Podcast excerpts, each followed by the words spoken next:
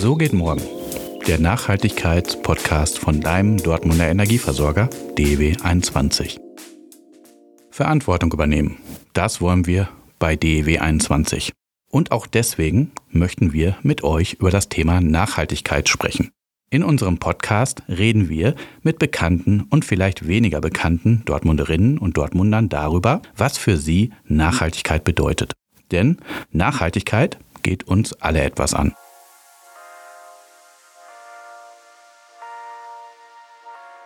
Mein Name ist Achim und heute sitze ich hier mit Patrick Ahrens. Mit seiner Familie betreibt er seit 1840 Schaustellerbuden und organisiert neben vielen anderen Veranstaltungen die Dortmunder Weihnachtsstadt samt dem größten Weihnachtsbaum der Welt. Heute spricht er mit uns darüber, was Nachhaltigkeit für ihn und die Veranstaltungsbranche bedeutet. Hallo Patrick. Hallo Achim, schön, dass ich hier sein darf. Lieben Dank, dass du gekommen bist. Ich freue mich äh, auf spannende knapp 21 Minuten und ähm, würde auch direkt mit der Frage starten, wo findet man Nachhaltigkeit generell auf der Kirmes und auch konkret auf der Weihnachtsstadt? Ja, es ist ja zum einen so, dass wir ein Produkt wie Volksfest mit so einer langen Tradition immer wieder auch verändern müssen. Und äh, ich glaube, diese lange Dauer und äh, die Akzeptanz in der Bevölkerung, die wir auch jetzt gerade nach Corona wieder sehen, die zeigt schon, dass wir da nachhaltig unterwegs sind, auch auf drei Ebenen, würde ich einfach sagen. Es gibt ja klar die ökologische Nachhaltigkeit, dann natürlich auch eine ökonomische, dass sich solche Veranstaltungen rechnen müssen und zum Schluss diese sozial, kultursoziale Nachhaltigkeit, dass die Menschen gern hingehen. Und äh, wenn man auf das Thema, was ja momentan im Vordergrund steht, die ökologische Nachhaltigkeit eingeht, ist es so, dass wir zum Beispiel schon ganz früh angefangen haben, Pfandsysteme einzuführen, mit äh, Gläsern arbeiten, um auch da wegzukommen von dem Thema Plastik, von dem Thema Kunststoff. Dann äh, seit äh, Mitte der 90er Jahre schon Mülltrennung eingeführt haben, auch teilweise mit Widerstand, erstmal auch bei den Kollegen, wo man gesagt hat, ja, brauchen wir das, aber ich glaube, dass man auch da erkannt hat, dass wir uns bewegen müssen, in Dortmund haben wir jetzt äh, 2019 uns ganz große Gedanken auch zum Thema Anreize gemacht. Wir hatten zusammen mit anderen großen Ruhrgebietsweihnachtsmärkten ein äh, Christmas-Ticket gestartet, um den Menschen mit zusätzlichen Goodies äh, das, den ÖPNV nochmal näher zu bringen. Also dass man zusätzlich zum Ticket Vergünstigungsgutscheine auf den vier großen Ruhrgebietsweihnachtsmärkten bekommen hat. Und äh, im Thema Strom äh, Transport, wo wir auch äh, immer wieder bemüht sind, neue Zugmaschinen anzuschaffen, obwohl wir relativ wenig Kilometer fahren. Also wir machen uns da schon Gedanken.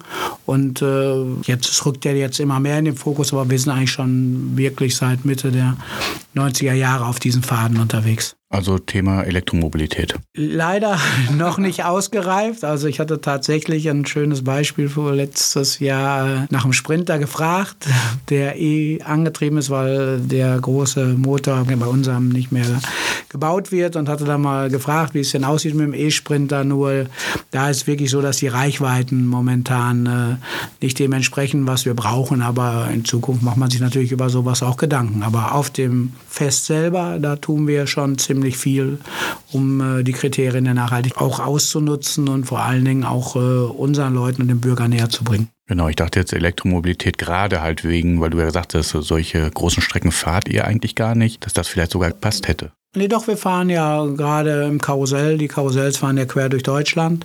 Und ich auch, selbst ich mit meinem Betrieb, wir haben immer noch 200 Kilometer und diese Reichweite von dem, äh, von dem E-Transporter war mit 80 Kilometer und 30 mit Anhänger. Das ist natürlich nichts, womit man jemanden erschrecken. Aber auf Dauer hoffen wir natürlich auch, dass sich da was tut. Genau, Thema, ja, Thema Anhänger hatte ich jetzt natürlich nicht im Kopf. Klar, das ist natürlich auch nochmal die Zuglast hinten dran. Das äh, verringert natürlich enorm immer noch die Strecke, die man fahren kann. Aber ich hoffe, da tut sich in der Entwicklung was. Ja, da sind wir alle. Ne? Das ist, und was man ja auch wirklich sagen muss, äh, gerade wir sind typische Bahnkunden gewesen. Also es war bis weit in die 70er Jahre so, dass äh, äh, die Schausteller äh, ihre Fahrgeschäfte oder ihre Verkaufsgeschäfte abgebaut haben und sind dann zur nächsten Bahnrampe gefahren und haben dann verladen und sind dann, es gab extra Sonderzüge, zum Beispiel zur Kranger Kirmes, zum Bremer Freimarkt. Wenn man sich so mal alte Schauschlerwagen anschaut, dann sieht man auch, dass sie alle runde Dächer haben. Das ist das sogenannte Bahnprofil, damit man auch durch die Tunnel fahren konnte. Aber was hat dann die Bahn irgendwann gemacht? Die haben die Rampen abgebaut, zum Beispiel in Grange war direkt fünf Kilometer entfernt in Wanne Eickel eine Rampe auf der man verladen konnte. Aber die Rampe war dann irgendwann äh, hinter Essen. Und wenn ich einmal angesattelt habe, wenn ich so und so äh, meine 40, eine große Achterbahn hat ja bis zu 40, 45 Transporte. Und wenn ich die dann einmal angesattelt habe und muss dann erstmal 40 Kilometer fahren, um zur nächsten Bahn zu kommen, dann macht das ja gar keinen Sinn mehr. Von den Preisen will man gar nicht sprechen. Und äh, deswegen finden wir das immer so lustig, wenn gesagt wird, man soll mehr Güter über die Bahn transportieren. Also wir sind eine Branche, die typisch Bahnkunde gewesen ist. Also mein Opa zum Beispiel, äh, die hatten gar keine Zugmaschine, hat immer ein Kollege das dann mitgenommen zum, äh, zum, zur Bahn, dann haben die da verladen und hat dann auch zum nächsten Platz gefahren. Aber wenn man diese riesen Strecken hat, dann ähm, macht das keinen Sinn mehr. Und deswegen finden, äh, wiederhole ich mich gerne. Also ich finde es immer wieder lustig, wenn ich darüber, ich höre, wir sollen Bahnkunden werden. Also wir wären gerne Bahnkunden. Äh, aber zum einen hat man die, die Infrastruktur unheimlich zurückgebaut und das andere war, dass man nachher auch exorbitante Preise dafür haben wollte. Ja, aber spannend, das wusste ich halt auch nicht und ähm, ich bin voll bei dir. Das ist natürlich dann im, äh, im weitesten Sinne absurd, dass das jetzt eine Forderung ist, weil es ja eigentlich schon mal da war genau. und praktisch halt, äh, wie, du, wie du dann so sagst, äh, so gesehen äh, wirklich in Anführungsstrichen abgebaut wurde. Ja, wenn Sie zum Beispiel Roncalli betrachtet, ne, der hat ja überall, der hat ja diese ganzen alten runden Schindelwagen aufgebaut, dieses typische runde Dach. Das ja. ist das Bahnprofil. Und das nutzt heute nichts mehr, weil die Bahn keine Rampen anbietet, um, um die Sachen zu verladen. Okay, spannend. Auf jeden Fall ähm, schon mal was Neues gelernt hier. Ähm, du hast ja gerade äh, auf meine erste Frage schon sehr ähm, viele Punkte angesprochen und vielleicht können wir noch mal auf äh, ein, zwei auch im Detail angehen. Ähm, du hast ja gesagt, also Thema Glas, äh, Plastik vermeiden. Generell, ähm, ähm, wo fängt das an oder wo hört das auf? Also gerade genau Thema Plastik vermeiden. Ja, es, äh, es fängt überall da an, äh, wo man eine Alternative hat, eine wirklich gangbare Alternative. Es war ja, man braucht ja zum Beispiel keine Schale mehr zum Crepe, da kann man ähm, Servierte drunter legen. Man, man braucht äh, keinen Pappbecher, um Getränke auszugeben, weil man ja über Gläser oder über Hartkunststoff, die man befanden kann, da wirklich gute Alternativen hat.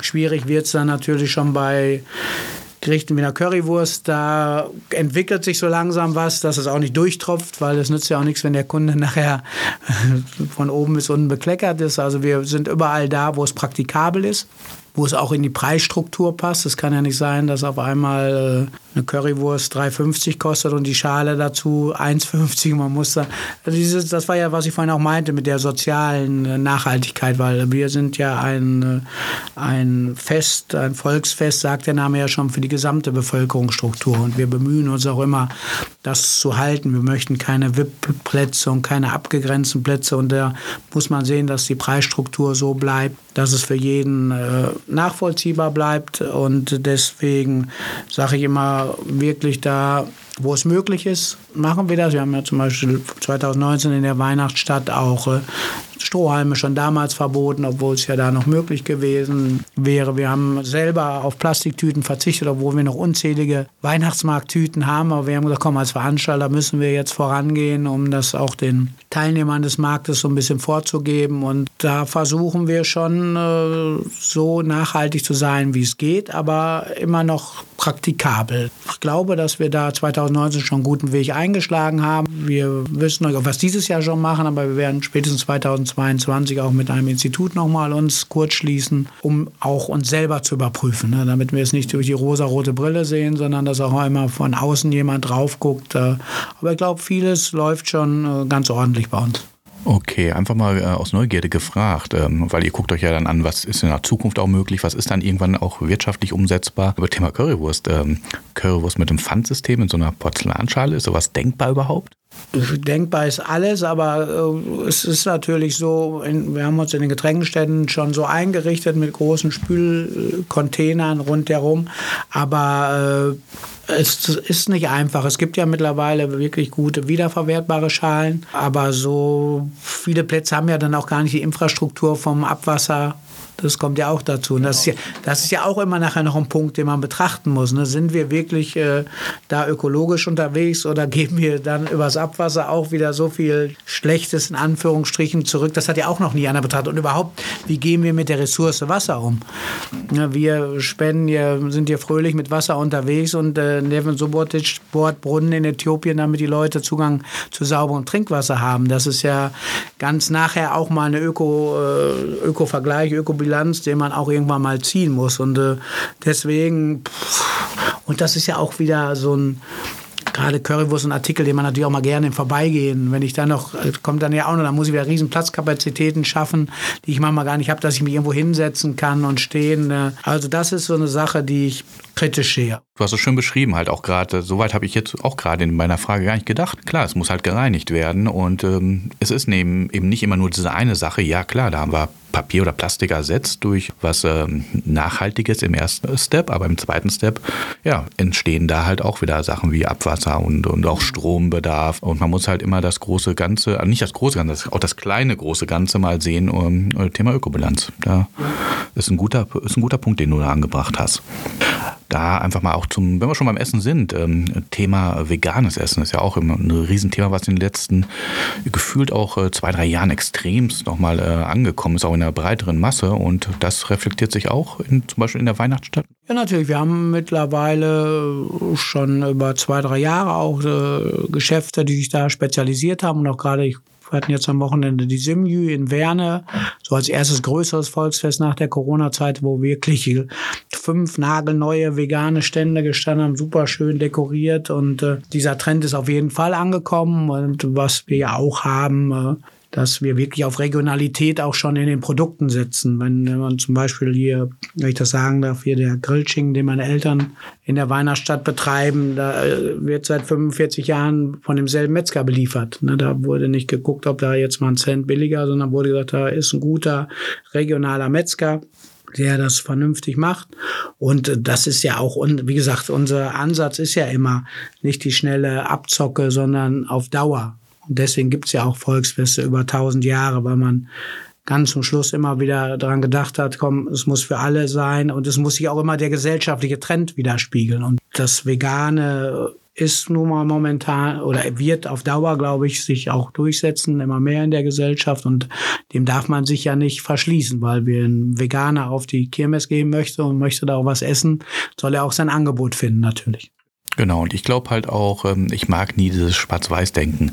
Also vegan so und dann ist es hundertprozentig so. Ist auch schön, wenn man ja, das auch will. Genau, das aber es gibt ja auch viel, glaube ich, Entwicklungen, dass Menschen einfach weniger Fleisch essen wollen, dafür halt zusätzlich vegan ist genau. und dann die Vielfalt macht es dann. Was soll vom, ne, die eine Seite soll nicht auf die andere schauen. Das ist, glaube ich, und äh, da war ja vor allem, wo ich eingestiegen bin, in das Verbindende, was so ein Volksfest auch haben soll, dieser sozial Aspekt und äh, deswegen das Angebot ist da, aber wer es möchte, nutzt es und dann, aber ich, das, ich finde diese Glaubensdiskussionen, die da teilweise geführt werden, einfach erschreckend. Ne? Genau, in die Richtung dürfen wir jetzt auch gar nicht diskutieren. Das genau. Äh, ist dann auch ein sehr langes Thema ja. und äh, nicht heute unser Thema. Aber Thema Nachhaltigkeit, du hast es auch schon angesprochen, ihr macht Mülltrennung. Ähm, genau. Und ähm, magst du da was zu erzählen? Das wusste ich zum Beispiel auch nicht. Ich habe es halt gehofft einfach mal, aber das ist ja auch wieder was, was man, sag ich mal, als Besucher eher nicht so mitkriegt. Na, wir werden, äh, wir haben ja mit der EDG, wenn ich das sagen darf. Du darfst alles hier sagen, erst recht unsere, ähm, sag ich mal, Partner. Äh, Pappe so und so, aber auch äh, direkt äh, eine Trennung in dem Wertstoff nochmal mit der sogenannten gelben Tonne, die ja heute glaube ich nicht mehr so heißt, aber wo auch die Wertstoffe nochmal getrennt werden und wo dann der normale Restmüll nachher zusammenkommt, was wir äh, natürlich hauptsächlich an den Betrieben selber in, in der Produktion äh, betreiben, weil auf dem, auf dem Markt selber ist es schwierig, weil, dann, weil der Platz einfach nicht da ist, um so viele verschiedene Müllbehälter aufzustellen. Aber in unserem eigenen System versuchen wir da schon äh, so weit wie möglich zu trennen. Genau, und, und auch generell, ich glaube auch äh, aus meiner Erinnerung, da sind auch genug Mülleimer für die Besucher. Genau, aber da, wie gesagt, halt da noch nicht die Trennung, ob man auf Dauer äh, da was machen kann. Nur die Problematik gerade in Innenstädten ist ja, dass man so viel beachten muss wie Feuerwehrwege, Zuwegung zu Häusern und kann man nicht einfach so mittendrin mal fünf Meter Müllsammelstelle aufstellen. Absolut. Und dann auch gerade jetzt auch noch in unserer Nach-Corona-Zeit, wenn sich dann halt, weiß ich nicht, ganz viele Leute rumtummeln, um zu trennen, ist halt auch nochmal eine Problematik ja, genau. aktuell. Aber das ist ja auch, äh, was wir machen, ist ja fließender Prozess. Der Status quo wird ja von Jahr zu Jahr immer wieder ausgebaut und auch da schauen wir natürlich, äh, was wir noch verbessern können. Das ist ähm, sehr schön. Ähm, nächster Punkt, ähm, auch finde ich auch persönlich auch wieder ganz spannend, auch der Wechsel, der in den letzten Jahren äh, stattgefunden hat und natürlich auch Thema Nachhaltigkeit ist, Beleuchtung, LED-Technik. Ja, also da hat sich unheimlich was getan mit den äh, Verboten äh, der Glühlampen und äh, mit der Umstellung auf LED, weil äh, Kirmes lebt ja einfach vom Licht. Ich wollte gerade sagen, Kirmes, da denke ich sofort an riesige ähm, äh, Beleuchtungen. Genau. Und davon, dass es schön bunt ist, dass es abwechslungsreich ist, dass man äh, auch vom Weiten schon sieht, da ist der Himmel hell, da ist Kirmes, da muss ich hin. Und äh, klar, als ich diese Frage gestellt hat, äh, haben wir und die Kollegen schnell erkannt, dass die LED für uns da ein Ausweg ist. Zum einen, weil es nochmal sogar ein positiver Trend ist. Es gibt ja nochmal ganz andere Möglichkeiten des Farbenspiels. In den äh, Lampen äh, kann ich aus einer Lampe vier, fünf verschiedene Farben rausholen. Aber das zweite Riesenthema, die Energieersparnis. Und deswegen, da sieht man auch wieder, wie nachhaltig der Nachhaltigkeitsgedanke was positiv verändern kann. Wir haben heute ein ganz anderes, nochmal ein anderes Farbenspiel auf den Festen, als wir es vorher hatten. Und äh, das Ganze bei nicht mal 20 Prozent des Energieverbrauchs. Klar, man ist einmal in der Anschaffung äh, bei weitem teurer, aber wenn es dann läuft, dann haben wir auf jeden Fall da positive. Und ich glaube, dass mittlerweile über 80 Prozent unserer Betriebe wirklich auf LED-Technik umgestellt haben. Genau, und die braucht ja Strom. Und jetzt äh, ist das die elegante Überleitung, denn wir dürfen ja die Weihnachtsstadt bzw. den Weihnachtsbaum mit Ökostrom beliefern, äh, damit er leuchtet. Und ähm, da sind wir schon beim Thema, der größte Weihnachtsbaum der Welt. Das der, sind ja ganz viele äh, Tannen und da fragen sich halt auch viele, ist das denn überhaupt nachhaltig, so viele Tannen auf einen Haufen da hochzustapeln für ein Event, der ein paar Wochen geht? Ja gut, die Bäume werden extra für dieses Event gezüchtet. Also wir sind da auch mit einer regionalen Firma, die kommen hier aus Kirchhunden, aus dem Sauerland, auch schon seit Anfang an, seitdem es diesen Baum gibt. Und auch da ist ja die, wieder das Zweischneidige. Ne? Wir bemühen uns in der ganzen ökologischen Reihenfolge darauf zu achten, was ich gerade gesagt habe, eine Regionalität, äh, Bäume, die dafür gezüchtet werden, die gehen nachher wieder in die Kompostierung. Es werden teilweise Pellets draus gemacht. Ein paar landen in den Zoos, wenn sie denn da gewünscht sind, weil Elefanten, Nashörner, ähnliche Tiere haben ja viel Spaß an solchen Nadelhölzern. Aber auch da wieder die, die Abwägung natürlich, was dieser Baum auslöst. Ne, wie viel Freude, wie viel Begeisterung, wie viel Zusammenkommen in einer Zeit, wo ja vieles auseinanderdividiert.